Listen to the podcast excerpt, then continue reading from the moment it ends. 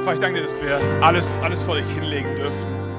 Dass wir nichts verheimlichen müssen, nichts verstecken, dass wir nichts unter den Teppich kehren müssen, sondern dass wir, dass wir alles vor, vor dich bringen dürfen. Unsere Freuden, unsere Erfolge, auch unsere Niederlagen, unseren Schmerz, unsere Scham, unsere Ängste, unsere Sorgen, unsere Schuld, unsere Sünde. Vater, wir danken, dass es bei dir gut aufgehoben ist.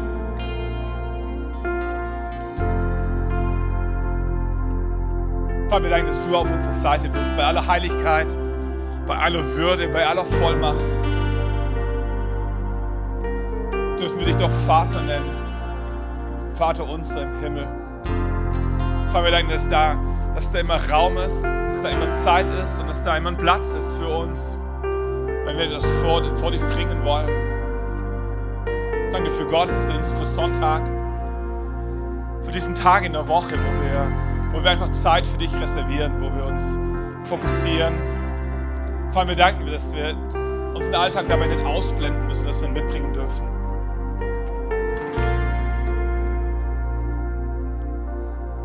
Danke, dass du da bist und wir glauben, dass du redest, dass du ermutigst, dass du tröstest. Und das ist genau das, was wir brauchen. Danke für diesen Moment. In Jesu Namen. Amen. Amen. Dürft gerne Platz nehmen. Ganz herzlich willkommen, all denen vielleicht noch nachgekommen sind. Schön, dass ihr da seid. Manche von euch sind regelmäßig da und erinnern sich vielleicht noch daran, dass wir im November eine Predigtserie hatten mit dem Titel Glaubensvoll. Glauben ist so ein zentrales Wort im Alten wie im Neuen Testament. Durch Glauben zog Abraham aus in fremdes Land. Durch Glauben bekam Sarah in hohem Alter noch ein Kind. Durch Glauben fielen die Mauern von Jericho. Jesus sagt zu zwei Blinden, euch geschehe nach eurem Glauben. Sein Jüngern erklärt ihr, wer Glaube hat wie ein Senfkorn, kann Berge versetzen. Paulus schreibt, wir sind errettet durch Glauben. Glauben ist eines der zentralen Worte im Alten wie im Neuen Testament. Im Hebräerbrief Kapitel 11 ist ein ganzes Kapitel, das nur den Glaubenshelden gewidmet ist. Durch Glauben, durch Glauben, durch Glauben beginnt es da immer wieder. Und in Vers 33 bündelt sich das Ganze dann. Da heißt es dann, aufgrund des Glaubens haben sie Noah, Abraham, Isaak, Jakob, König David, Simson, Daniel, David und wie sie alle heißen, durch Glauben haben sie auf äh, Königreiche bezwungen, Gerechtigkeit geübt, Verheißungen erlangt, Löwen den Rachen gestopft und gewaltiges Feuer gelöscht. Zweischneidigem Schwert sind sie entronnen, wo sie schwach waren, haben sie Kraft empfangen.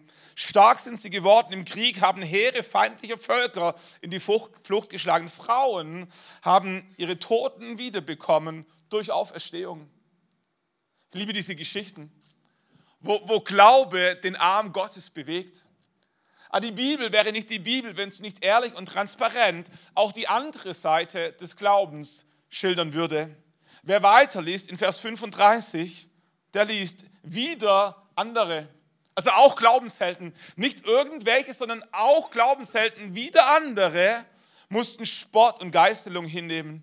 Auch Fesseln und Gefängnisse sind gesteinigt, zersägt und mit dem Schwert erschlagen worden. Sie sind in Fällen von Schafen und Ziegen umhergegangen, haben Mangel, Not und Qual erfahren. Sie, derer die Welt nicht würdig war, sind umhergeirrt in Wüsten und Gebirgen, in Höhlen und in Klüften.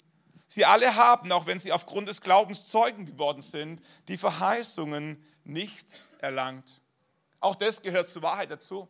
Ich bin so dankbar, dass die Bibel nicht nur irgendetwas glorifiziert, weder Menschen noch irgendwelche Ideologien noch irgendwelche Glaubenssätze, sondern dass sie, dass sie immer Spannungen auch aushält und die andere Seite der Medaille genauso geschildert wird wie das Schöne, das Erfreuliche und das Ermutigende. Und die Wahrheit ist, zum Glauben gehören auch die Momente, wo Glauben etwas kostet. Das ist nicht das, wonach wir uns sehnen, das ist nicht das, wofür wir beten. Aber wenn wir in die Bibel reinschauen, wenn wir in die Kirchengeschichte reinschauen und wenn wir auch heute so ein bisschen über unseren deutschen Tellerrand rausschauen, dann entdecken wir, dass es Menschen gibt, für die Glauben etwas kostet. Ich habe als Jugendlicher ein Buch gelesen, das hieß Aufbruch im Reich der Mitte. Hatte 320 Seiten. Es waren verschiedene biografische Abschnitte von Menschen, die in China aufgrund ihres Glaubens verfolgt wurden. 320 Seiten. Männer wie Frauen, geschlagen, ins Gefängnis geworfen, die Fingernägel abgezogen, gefoltert und zum Teil ermordet. Als ich am theologischen Seminar war, habe ich Isaac Liu kennengelernt. Er ist der Sohn einer der Männer, die in diesem Buch beschrieben wurden. Bruder Jun ist sein Vater, Himmelsbürger. Unter dem Begriff ist er bekannt geworden, gibt es ein Buch. Isaac Liu ist der Sohn von Bruder Jun. Isaac ist aufgewachsen als Kind eines Pastors. Und obwohl die Kommunisten in China nicht an Gott glaubten, haben sie doch festgestellt, dass es wie, wie so Segenslinien gibt, die, die Gott zeichnet. Und weil sie das Christentum ausrotten wollten, haben sie die Kinder von Pastoren umgebracht, bevor sie geboren wurden. Die Mutter von Isaac hat einen Brief bekommen mit einem Termin, wann sie auf der Polizeistation erscheinen muss, um den kleinen Jungen abzutreiben. Wenige Tage vor dem Termin bekommt Isaacs Mutter Wehen und Isaac wird gesund geboren, wächst auf und erlebt, wie nicht nur sein Vater ins Gefängnis kommt, sondern auch seine Mutter aufgrund seines Glaubens. Er, ich meine, zwölf Jahre alt, als beide seine Eltern im Gefängnis waren. Es war zu gefährlich für die Freunde und Christen, nach den Kindern zu schauen. So floh Isaac in eine andere Provinz, wo ihn keiner kannte, war verantwortlich für seine kleine Schwester und sie lebten irgendwo auf der Straße und lebten von dem, was sie irgendwo zum Essen fanden. Christenverfolgung ist für uns relativ weit weg in dieser Dimension. Aber wenn wir auf den Globus schauen und an Länder wie Nordkorea denken, an Afghanistan, an Iran, aber auch an Länder wie Nigeria, Indien, Pakistan oder China, stellen wir fest, dass es viele Menschen gibt, die aufgrund ihres Glaubens einen Preis bezahlen. Wir sind in dieser Predigtserie von Daniel mutig glauben da kommen ganz viele ermutigende und tröstende und, und, und, und positive Gedanken. Aber wir wollen auch nicht verschweigen, dass, dass dieses Kapitel, ich möchte über Kapitel 3 predigen, eben auch Teil des Buches Daniels ist. Und wer Kapitel 3 kennt, die drei Männer im Feuerofen, der weiß, am Ende geht es gut aus. Aber die Vorgeschichte ist sehr dramatisch.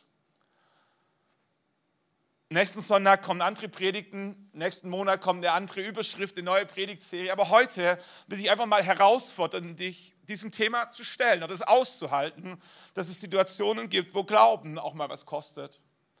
In Deutschland offiziell und soweit ich das wahrnehme, haben wir keine Christenverfolgung. Aber es gibt Menschen, die aufgrund ihres Glaubens vielleicht belächelt werden von Menschen aus der Verwandtschaft oder vom Dorf. Es gibt Menschen, die sich schwer tun, an einem christlichen Kindergarten zu arbeiten, obwohl sie tiefgläubig sind, aber halt eben nicht kirchengläubig im Sinne von kein Ausweis, weil sie in der Freikirche sind oder in Glauben ohne Kirche leben. Es gibt Menschen, die von ihren Chefs aufgefordert werden, gegen ihre Werte zu verstoßen, den Chef zu verleugnen den Kunde anzulügen, Termine zu versprechen, die von vornherein klar sind, dass sie nicht gehalten werden können und welche Infos nicht weiterzugeben, die aber vielleicht wichtig wären, um ein komplettes Bild zu bekommen. Manche Menschen stehen in Situationen, wo sie schwarz arbeiten sollen. Manche Menschen stehen in Situationen, wo sie Kunden verlieren, wenn sie nicht schwarz arbeiten. Manchmal sind es sozial-ethische Fragen, wo wir belächelt werden, weil wir ein biblisch werte, konservatives äh, Bild an dieser Stelle haben. Und ähm, das ist nicht Christenverfolgung, aber, aber es sind Momente, wo, wo Glauben vielleicht auch mal was kostet. Ich möchte mit euch ins Buch Daniel schauen, in Kapitel 3, wo wir lesen von Schadrach, Meshach und Abednego. Ihre Geschichte beginnt in Kapitel 1 Israel, das Land, wo sie geboren wurden, wo sie groß geworden sind, wird überfallen von den Babyloniern, das damalige Weltreich, ähm, ist einmarschiert in Jerusalem, hat den Tempel zerstört, viele Menschen ermordet, Frauen vergewaltigt und die Oberschicht deportiert. Das war Teil ihrer, ihrer Strategie. Wo immer sie ein Land erobert haben, wurde die Oberschicht deportiert. Das hat zwei Gründe. Einmal half es ihnen, die schlauen Köpfe für ihr Land nutzbar zu machen, um ihr Reich zu bauen. Und gleichzeitig hat es das Land, das überfallen wurde, geschwächt, weil auf einmal die, die Köpfe und die Leiter nicht mehr da waren. Wie durch ein Wunder überleben Schadrach, Meshach und Abednego gemeinsam mit Daniel diesen, diesen Überfall, diesen Krieg. Sie kommen mit dem Leben davon und sie landen in Babylon, in einer fremden Kultur, mit einer fremden Sprache. Und Gott meint es gut mit ihnen. Der König sucht ein paar besonders Begabte aus, am Hof des Königs zu dienen. Der König, lesen wir, befahl Aschpenas, dem wichtigsten seiner Eunuchen, Israeliten herzubringen, und zwar aus den König, der königlichen Nachkommenschaft von den Vornehmsten. Knaben, an denen kein Makel war, die von schönem Aussehen waren und begabt für jede Wissenschaft, reich an Kenntnissen und von rascher Auffassung und die fähig waren, im Palast des Königs in Dienst zu treten und er sollte sie unterrichten in den Schriften und der Sprache der Kastäer. Und jetzt stell dir vor, Schadrach, Meshach und Abednego haben offensichtlich die Gunst Gottes über ihrem Leben und sie überleben nicht nur den Krieg, sondern sie kommen in ein fremdes Land, wo sie kein Mensch kennen und sie werden auserwählt, weil sie königliche Nachkommen waren, weil sie von schönem Aussehen waren, von rascher Auffassungsgabe, weil sie sich auskannten in den Wissenschaften der damaligen Zeit. Offensichtlich hatte Gott etwas Besonderes vor mit ihrem Leben und sie landen am Hofe des Königs. Und weil Gott es überaus gut mit ihnen meinte, wurden sie sogar befördert in Kapitel 2, Ende Kapitel 2, und sie werden zu Provinzstatthalter im mächtigsten Land der damaligen Zeit. Was für ein Segen. Und in Kapitel 3 lesen wir auf einmal, dass König Nebukadnezar eine Idee hatte, eine wahnwitzige Idee, eine goldene Statue zu bauen, 60 Ellen hoch, 6 Ellen breit. Und all die Provinzhalter, all die Mächtigen, all die mit Einfluss einlud, zu einem besonderen Festakt die Statue einzuweihen. Und was er forderte von allzeit Untergebenen, dass sie einmal vor dieser Statue niederfielen. Stell dir vor, du bist Schadrach, Meshach und Abednego. Du hast einen Krieg überlebt, du bist mit dem Leben davongekommen. Offensichtlich ist Gott auf deiner Seite. Du wirst verschleppt in ein fremdes Land. Und anstatt irgendwo in ein Loch oder auf ein Feld als Sklave gesteckt zu werden, wirst du befördert an den Hof des Königs. Der Hof des Königs, der Aufseher, sieht dich und er bringt dich in Position mit Rang und Namen, mit Titel und mit Einfluss. Und alles, was es braucht, um diesen Einfluss zu behalten, ist einmal niederzufallen. Kannst du die Stimmen hören? Einmal ist kein Mal. Es ist, ist, nur eine, ist nur ein körperlicher Akt, hat mit deinem Herzen überhaupt gar nichts zu tun. Jeder tut's.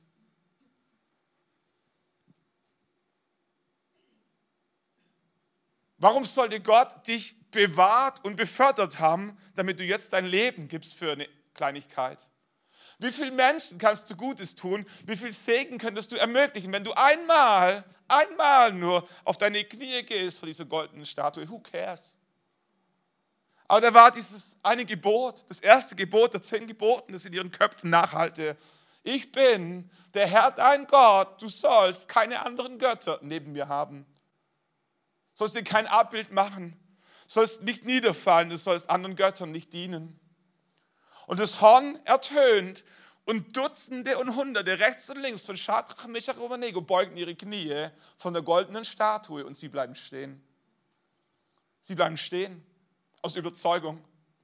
In dem vollen Bewusstsein, dass diese Entscheidung ihr Leben kosten kann. Der Ofen, der Feuerofen war schon angeschürt. Und wisst ihr, wir dienen einem Gott, wir glauben an einen Gott der zweiten Chance. David beging Ehebruch im Alten Testament und Gott gab ihm eine zweite Chance. Saulus verfolgte die erste Gemeinde in Jerusalem und Gott gab ihm eine zweite Chance und er wurde zu Paulus.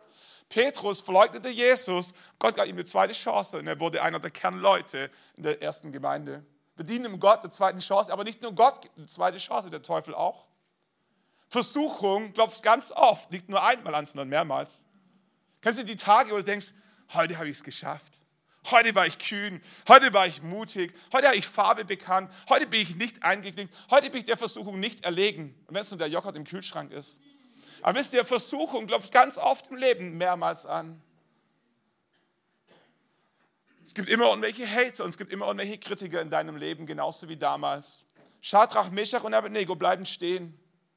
Der König kriegt es gar nicht mit, weil so viele Menschen da waren.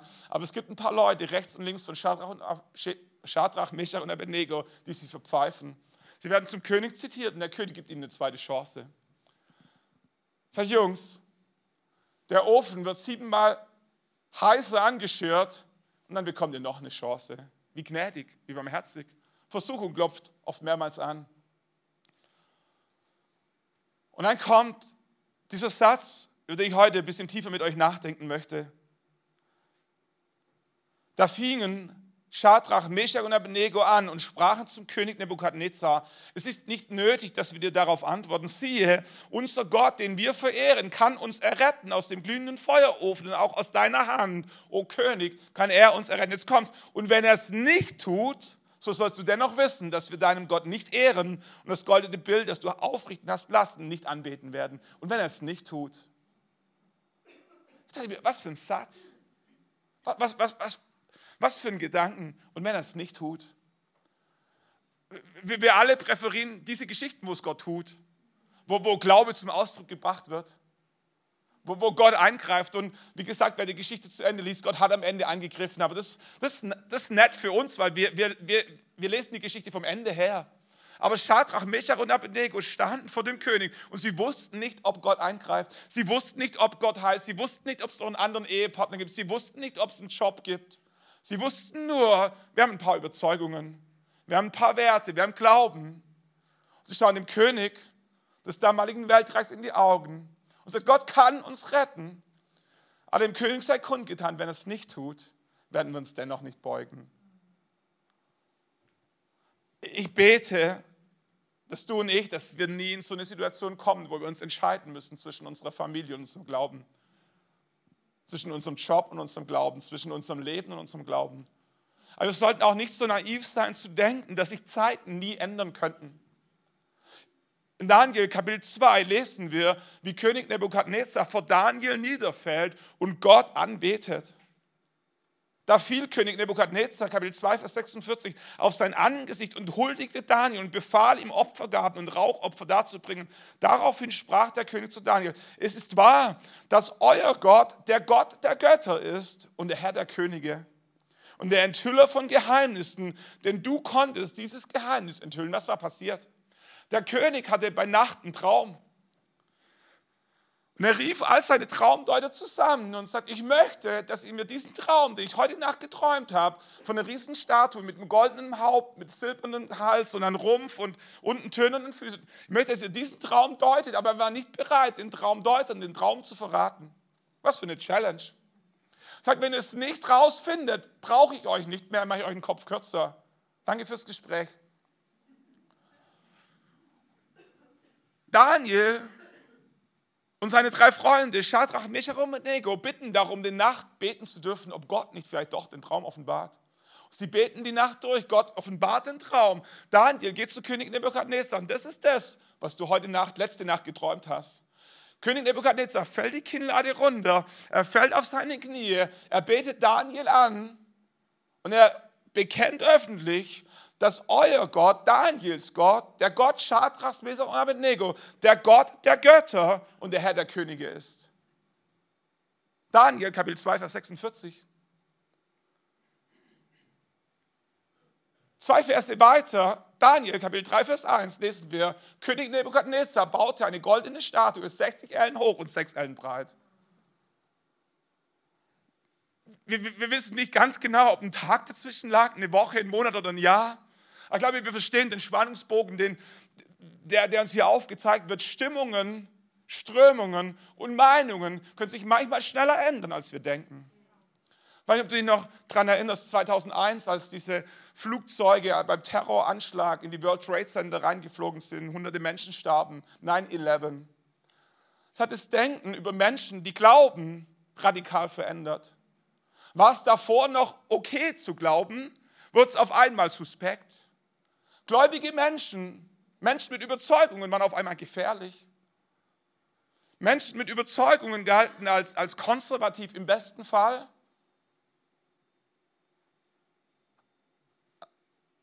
Als Extremisten oder im schlimmsten Fall als Terroristen, potenziell. Man konnte es nicht einordnen, weil diese Terroranschläge so eng mit Glauben verbunden waren, war auf einmal jeder, der glaubt, gefährlich. Und in den Augen von Menschen, die nicht glauben,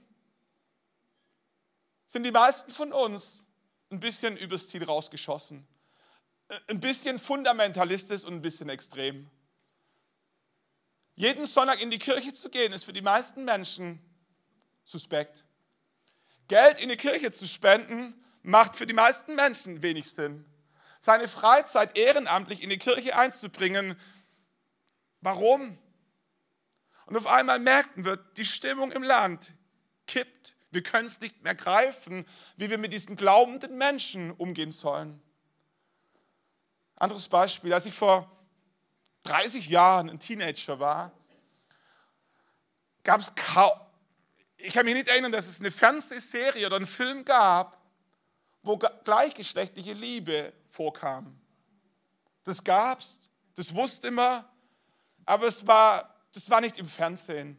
Es war, es war außergewöhnlich, es war speziell, wertneutral mal gesagt. Wenn wir heute Filme schauen, wenn wir heute Serien anschauen, muss man sich schon fast rechtfertigen, wenn keine homosexuelle Liebe mehr dargestellt wird. Weil es dazugehört, weil es erwartet wird.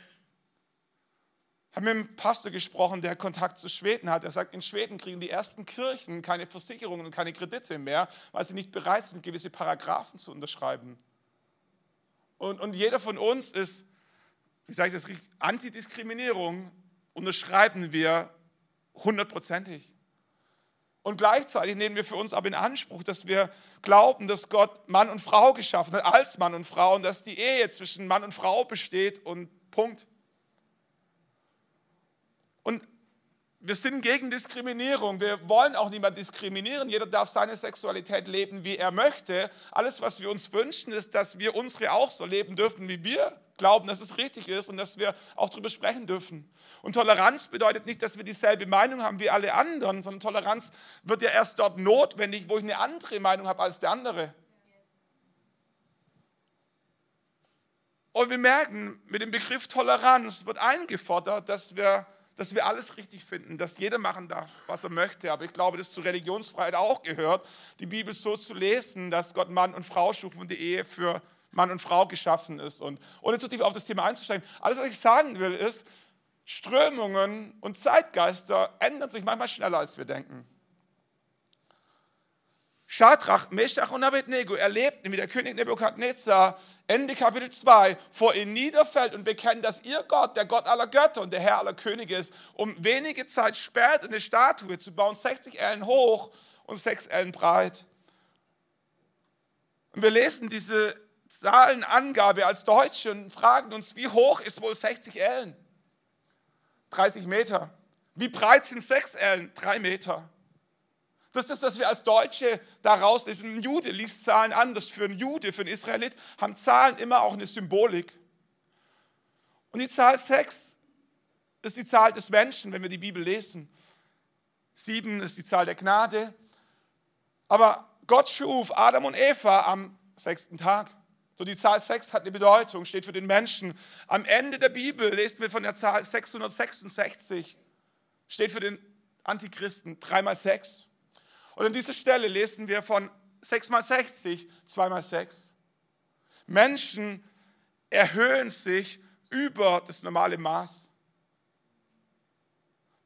Fast schon mit einer satanischen Dimension.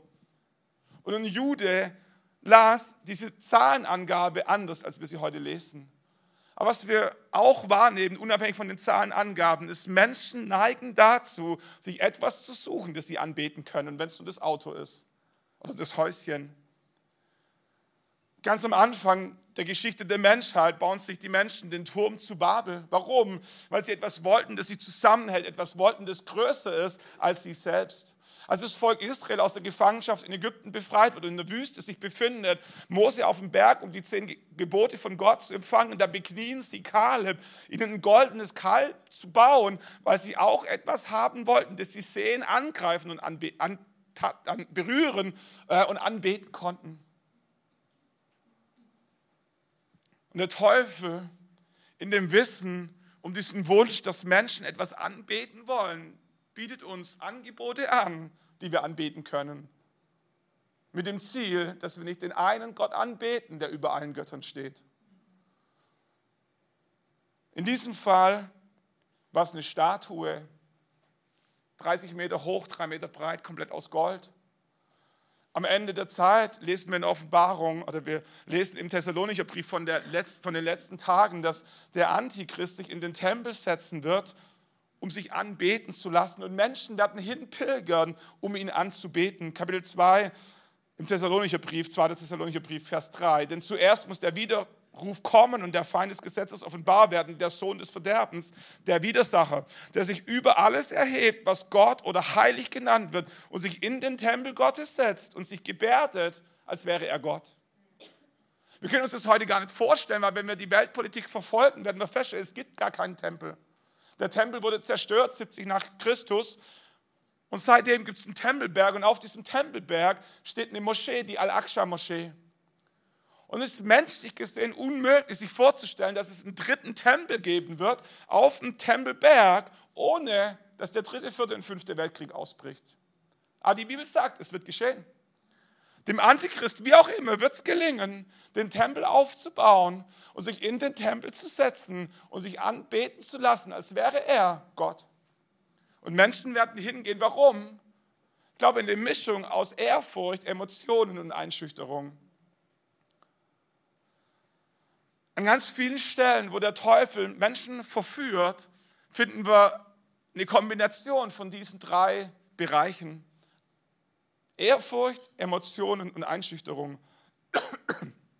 Weil ich wer von euch schon mal in Nürnberg war, im Dokumentationszentrum des Reichsparteitagsgeländes. Ich sage mal, wenn es nicht so, so widerlich, unmenschlich, bestialisch und fast schon dämonisch wäre, könnte man vor Ehrfurcht erstarren. Was, in welchen Dimensionen dieses Reichsparteitagsgelände geplant wurde,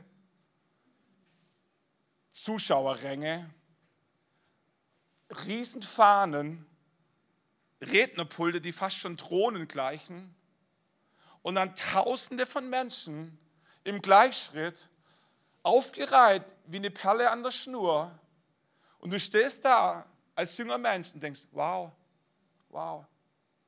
Weil wer von euch schon mal auf einer Massendemo war oder im Fußballstadion oder auf einem Rockkonzert und du läufst dort rein und denkst, wow, in Rom das Kolosseum, wow, Ehrfurcht. Ehrfurcht ist eine der Mittel, die der Teufel versucht, um Menschen zu verführen. Stell dir vor, Shadrach, Meshach und Abednego, damalige Zeit, bekommst einen Brief vom König des damaligen Weltreichs und du bist eingeladen zu einem ganz speziellen Anlass. Und du reist dort an, Hunderte und, und, und Tausende mit dir. Stell mir das so vor, wie sie, wie sie ankamen auf einer riesen Ebene. Und in der Mitte dieser Ebene war diese Statue aufgebaut, 30 Meter hoch, 3 Meter breit, komplett aus Gold. Und die Sonne scheint und es funkelt in alle Richtungen wie ein heiligen Schein. Und du läufst auf dieses Feld und denkst, wow, ich gehöre dazu. Ich bin Teil davon. Ich bin wichtig. Wenn du dieses Gefühl von Ehrfurcht kennst, was für ein Titel, was für eine Gehaltserhöhung, was für ein Dienstwagen, was für eine Frau, was für eine, was, was für eine, was, wie viel Einfluss, wie viele Möglichkeiten. Und wir stehen da und wir empfinden Ehrfurcht, dass wir ein Teil davon sein dürfen. Das Zweite, was wir sehen, sind Emotionen. Wir lesen im Buch Daniel, Kapitel 3, Vers 5, dass der König Nebukadnezar, Shadrach, Meshach und Abednego sagt, sobald ihr den Klang des Horns, der Pfeife, einer Zither, einer Harfe, und ich denke mir, warum der ganze Aufwand? Wenn es nur darum geht, ein Signal zu geben, wann sie niederfallen würden, hätte es nicht auch ein Horn gereicht? Wäre eine Trillerpfeife nicht auch eine gute Option gewesen? Warum der ganze Aufwand? Und wir stellen fest, es ging nicht um ein Signal, es ging um Emotionen. Die haben ein Orchester aufgebaut, beim Klang des Horns, der Pfeife, einer Zither, einer Harfe von Hackbrettern, äh, einer Doppelflöte oder irgendeine Art von Musik, das war Emotionen. Musik macht was mit unserem Herzen. Die Weihnachtsankäufe sind noch nicht so lange her, aber vielleicht kennst du diesen Tag, an dem du in Müller reingingst, einfach nur, weil du ein Deo für deinen Mann kaufen wolltest. Und dann kam die Musik. Und all die Sorgen waren auf einmal dahin. Und alles roch so gut. All die Menschen und die Regale und die Bilder und ganz beschwingt und mit einer Leichtigkeit hast du angefangen, hier ein bisschen und da ein bisschen und irgendwann kommst du mit zwei Tragetüten nach Hause und du wusstest gar nicht, wie konnte das passieren? Wer hat mir das angetan? Emotionen. Emotionen machen was mit Menschen. Wenn du schon mal Schmetterlinge im Bauch gefühlt hast, dann weißt du um die Kraft von Emotionen. Vorfreude, Begeisterung, Gruppendynamik, Enthusiasmus. Und es reißt uns hin, Dinge zu tun, die wir bei klarem Verstand ohne Emotionen nie tun würden. Erstaunlich, wie viele Christen dir Stories erzählen, was der Herr zu ihnen gesprochen hat, wo du denkst, im Leben nicht, aber sie spüren es irgendwo hier unten in den die Schmetterlinge. Und sie haben schon Frieden. Ehrfurcht, Emotionen und Einschüchterung. Als der König Shadrach, Meshach und Abednego eine zweite Chance gibt, weist er seine Diener an, den Ofen siebenmal heißer zu schüren, als er eh schon war. Und ich frage mich, wieso war da überhaupt ein Ofen? Also es ging darum, eine Statue wurde aufgebaut, alle sollten eingeladen werden, um einmal vor der Statue niederzuwerfen. Wozu zum Geier braucht es einen Ofen? Der Ofen war nicht mittendrin, stelle ich mir so vor. Der war irgendwo am Rande. Aber man, man wusste um ihn. Einschüchterung. Kennst du das, wenn der Chef dir sagt, wenn uns der Auftrag durch die Lappen geht, dann müssen wir reden. Wenn Sie nicht bereit sind, am Samstag auch mal unter der Hand zu arbeiten, dann gibt es vielleicht einen anderen Einschüchterung. Und der Teufel verwendet ganz oft eine Kombination von Ehrfurcht, wow, Emotionen hier unten irgendwo und Einschüchterung, um Menschen an den Punkt zu kriegen, Dinge zu tun, die ihren Werten und ihrem Glauben widersprechen. Und ich glaube, dass es drei Dinge waren, die Shadrach, Meshach und Abednego geholfen haben, standhaft zu bleiben. Ich glaube, es war eine Mischung aus Ewigkeit, Errettung und Erfahrung. Lass uns ganz kurz noch darüber nachdenken. Ewigkeit, Errettung und Erfahrung. Ich glaube, dass Shadrach, Meshach und Abednego an diesem Tag verstanden haben, hier geht es nicht nur um morgen und um übermorgen, hier geht es um unsere Ewigkeit. Einmal niederfallen würde unseren Job retten, aber einmal niederfallen würde unsere Ewigkeit aufs Spiel setzen. Sie wussten, dass Gott heilig ist. Sie wussten, dass Gott allmächtig ist. Und sie wussten, dass das Leben nach diesem Leben ins ewige Leben mündet. Ein Pastor wurde mal gefragt, hast du Angst vom Sterben? Er sagte, nein. Und ich gefragt, warum nicht? Der Pastor schaut ihm fragend in die Augen und sagt, weil du mir mit dem Himmel keine Angst machen kannst. Ich glaube, dass Shadrach, Meshach und Abednego an diesem Tag da standen und sich innerlich die Ewigkeit vorstellten. Herrlichkeit, die Gegenwart Gottes, übernatürlicher Frieden, kein Leid, kein Schmerz, keine Tränen, keine Krankheit und kein Tod mehr, einfach nur die Gegenwart Gottes. Eine Atmosphäre von Anbetung, von Wertschätzung, von Zuhause. Wie im Neuen Testament hören vielleicht die Stimme von Jesus, wie er seinen Jüngern erklärt, dass er, dass er vorausgeht, um Wohnungen vorzubereiten für dich und für mich. Ich glaube, Ewigkeit ist etwas, das ganz zentral ist, wenn wir standhaft bleiben wollen in den Momenten, wo der Teufel uns mit Ehrfurcht, Emotionen und Einschüchterung verführen möchte. Denk an deine Ewigkeit. Denk an, nicht aus Angst, aber aus Vorfreude. Das Schlimmste, was Schadrach, Meshach und Abednego passieren konnte, war, dass sie in den Feuerofen geworfen wurde, siebenmal heiß und sie wussten, das geht schnell. Aber danach geht es weiter. Sie sagen, König Nebukadnezar, wir glauben, dass der Gott, dem wir dienen, den wir ehren, uns erretten kann aus seiner Hand. Und wir denken immer, dass Gott irgendwie kommt und befreit und rettet, aber ich glaube, dass sie auch den Aspekt mitdachten, dass dass wenn sie in diesen Feuerofen geworfen werden, wenn sie ihren letzten Atemzug ziehen, sie genauso gerettet sind aus der Hand von Nebukadnezar, weil sie auf einmal in der Hand Gottes sind in Ewigkeit. Und sagt, König, egal wie es kommt, Gott wird uns retten aus deiner Hand. Du hast nicht das letzte Wort über mein Leben. Dein Chef hat nicht das letzte Wort über deine Ewigkeit. Das Zweite, an was sie sich erinnerten aus meiner Sicht, war Errettung.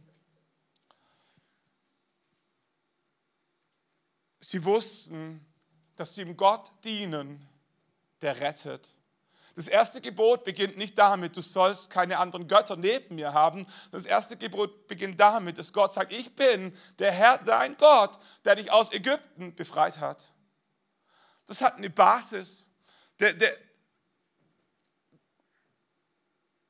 Gott hat immer den ersten Schritt gemacht. Nicht wir haben Gott gefunden, Gott hat dich gefunden. Nicht wir haben Gott gedient, sondern er hat uns erlöst. Er hat deine Schuld gegeben. Jesus hat sein Leben gegeben an diesem Kreuz von Golgatha, damit du leben kannst. Jesus hat immer den ersten Schritt gemacht. Und ich glaube, dass Schadrach, Meshach und Abednego sich daran erinnern, dass sie ihm Gott dienten, der rettet. Gott hat, Gott hat Noah und seine Familie vor der Sinnflut bewahrt. Gott hat Abraham vor der Hungersnot bewahrt. Gott hat das Volk Israel aus der Gefangenschaft in Ägypten befreit. Gott ist ein Gott, der rettet. Und sie, sie sie standen da und sie wussten, Gott wird retten auf die eine oder andere Art, vor dem Feuerofen oder durch den Feuerofen, aber auf die eine oder andere, wir werden nicht in der Hand dieses Tyrannen bleiben, es wird ein Ende haben. Deine Drangsal wird ein Ende haben, weil Gott rettet. Und das Dritte, was ihnen bewusst war, waren all die Erfahrungen, die mit Gott, sie mit Gott gemacht haben. Und so wichtig, dass wir das verstehen. Schadrach, Meshach und Abednego waren schon standhaft vor diesem Tag. Wenn du dir fragst, werde ich jemals, wenn es drauf ankommt, bestehen, fang an, stehen zu bleiben in kleineren Situationen. Warte nicht, bis der große Tag kommt, sei kleinen treu. Das erste Mal, wo wir lesen, dass Schadrach, Meshach und Abednego zu ihrem Glauben standen, war, als sie, sie, war, sie waren gerade vom Krieg bewahrt worden. Sie kommen an den Königshof. Sie, sie ereilt die Gnade, dass sie auserwählt sind. Sie haben die Chance, am Königshof zu dienen. Und die Speisen sind aufgetischt und der Aufseher sagt, all das wird euch gehören. Sie schauen auf diesen Tisch von Speisen, von denen sie noch nie gesehen haben. Das Wasser läuft im Mund zusammen. Aber sie stellen fest, dass auf diesem Tisch Speisen liegen, die sie als Juden nicht essen dürfen. Und denkst du, come on, sind Speisen. Was für eine Banalität, ein Speisegesetz. Mach die Augen zu und iss. Aber Schadrach und Meshach und Abednego wussten, es bedeutet auch, im Kleinen treu zu sein. Sie, sie sprechen sich ab. Daniel machte sich zum Fürsprecher, geht zum Aufseher und sagt, Entschuldigung, wir können von diesem Essen aufgrund unseres Glaubens nicht essen. Können wir einen Deal machen? Gib uns zehn Tage Gemüse und Wasser und danach wollen wir schauen, ob es uns gut geht. Und eines der größten Wunder in der Bibel passiert, sie essen zehn Tage Brokkoli und sehen danach besser aus als all die anderen. Und sie erleben, Gott ist größer, Gott kann, Gott kann. Sie kriegen die Nachricht, dass der König einen Traum hatte und keiner der anwesenden Traumdeuter ihn deuten konnten, der Erlass rausging, dass alle Traumdeuter umgebracht werden sollen. Und sie wissen, das inkludiert auch sie. Und sie bitten darum, gib uns, gib uns eine Nacht. Und sie beten eine Nacht, wie sie wahrscheinlich noch nie zuvor gebetet haben. Und in dieser Nacht offenbart Gott den Traum von Nebukadnezar, Daniel höchstpersönlich. Sie wussten, Gott kann. Gott kann. Aber wenn er es nicht tut, werden wir uns trotzdem nicht beugen. Ihre Entscheidung, ob Gott existiert, ob Gott gut ist, hing nicht von der Wettervorhersage von morgen ab. Es gibt so viele Christen, die ihren Glauben daran hängen, ob es ihnen morgen gut geht, ob es ihnen übermorgen besser geht. Schadrach, Meshach und Abednego hingen ihren Glauben nicht daran, an die Wettervorhersage von morgen, noch nicht mal an ihre Lebensgeschichte, sondern die Heilsgeschichte Gottes mit ihrem ganzen Volk. Sie wussten, dieser Gott hat uns errettet aus Gefangenschaft in Ägypten und sollte es eigentlich schon gar nicht mehr geben. Ich möchte Mut machen, wenn Zeiten in deinem Leben kommen, wo Glauben etwas kostet, denk an deine Ewigkeit. Denk an deine Errettung, was Gott für dich getan hat und erinnere dich an all deine Erfahrungen, wo Gott treu war. Und bei all dem vergiss nie, dass wir im Gott der zweiten Chance dienen. Petrus hat sich so fest vorgenommen, zu Jesus zu stehen, wenn Jesus gefangen genommen werden würde. Und der Tag kommt und er schafft es mitzugehen. Aber als die Frage ihn ereilt, kennst du diesen Jesus von einer Frau, von jemand Schwächerem? knickt er ein und sagt, ich habe diesen Mann noch nie gesehen. Ich kenne diesen Mann nicht dreimal. Und der Hahn kräht und er bricht zusammen, weil er realisiert, er hat entgegen seiner inneren Vorsätze Jesus verleugnet, sein Glauben verkauft, weil er es nicht geschafft hat, aus Angst, Einschüchterung, Emotionen, Ehrfurcht. Jesus steht von den Toten auf, die Jünger waren fischen. Sie kommen zurück und Petrus sieht eine Gestalt am Ufer. Und je näher er kommt, desto klarer wird ihm, dass Jesus. Und weil er Jesus kannte, wusste er, muss keine Angst vor Jesus haben. Niemand muss Angst vor Jesus haben. Er springt aus diesem Boot und er rennt zu Jesus, so schnell er kann. Jesus sitzt an diesem Feuer, hat schon Frühstück vorbereitet. Und er schaut Petrus an und alles, was er wissen möchte, ist, Petrus, hast du mich lieb? Nicht, warum hast du mich verraten? Alles, was Jesus wissen will, ist, Petrus, hast du mich lieb? Und trotz allem Versagen und trotz aller Schwachheit kann Petrus ehrlich sagen, Herr, du weißt, dass ich dich lieb habe. Das war alles, was Jesus hören musste. Keine Entschuldigung, kein Sorry, keine Erklärung, keine Begründung.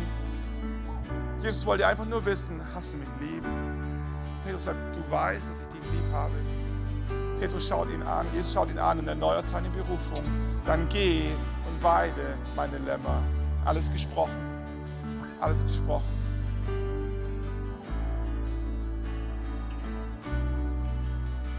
Vielleicht hast du auch schon mal Jesus verraten, gegen deine Werte gehandelt, gelogen, um deinen Job zu retten. Alles, was Jesus wissen will, ist, hast du mich lieb? Und die einladen, nochmal aufzustehen. Wollen ein Lied singen, wo es einfach nur darum geht, wie sehr Jesus uns liebt. Und niemand weiß, wie wir reagieren in fünf Wochen oder in fünf Jahren, wenn der Druck zunimmt. Ist auch nicht notwendig. Ich glaube, das Beste, was wir tun können, ist zu verstehen, wie sehr Jesus uns lieb hat. Nichts bewahrt dich vor Ehebruch so sehr, als zu wissen, wie sehr dich deine Frau liebt. Eine gute Ehe ist der beste Schutz vor Fremdgehen. Es ist nicht ein innerer Vorsatz, es ist nicht Disziplin, es ist nicht Rückgrat, sondern es ist diese erlebte Liebe, die du niemals aufs Spiel setzen möchtest. Und Heiliger Geist, wir laden dich ein dass du uns während diesem Song deine Liebe offenbarst. Dass wir verstehen, wie sehr du auf unserer Seite bist, wie gerne du uns hast. Weil wir beten, dass es vom Kopf ins Herz rutscht. Nimm du alle Scham, alle Schuld weg, all die Anklage, all die Verdammnis des Teufels, all die schmerzhaften Erfahrungen Vergangenheit und zeig uns deine Liebe. Lass uns hören, wie sehr du uns liebst.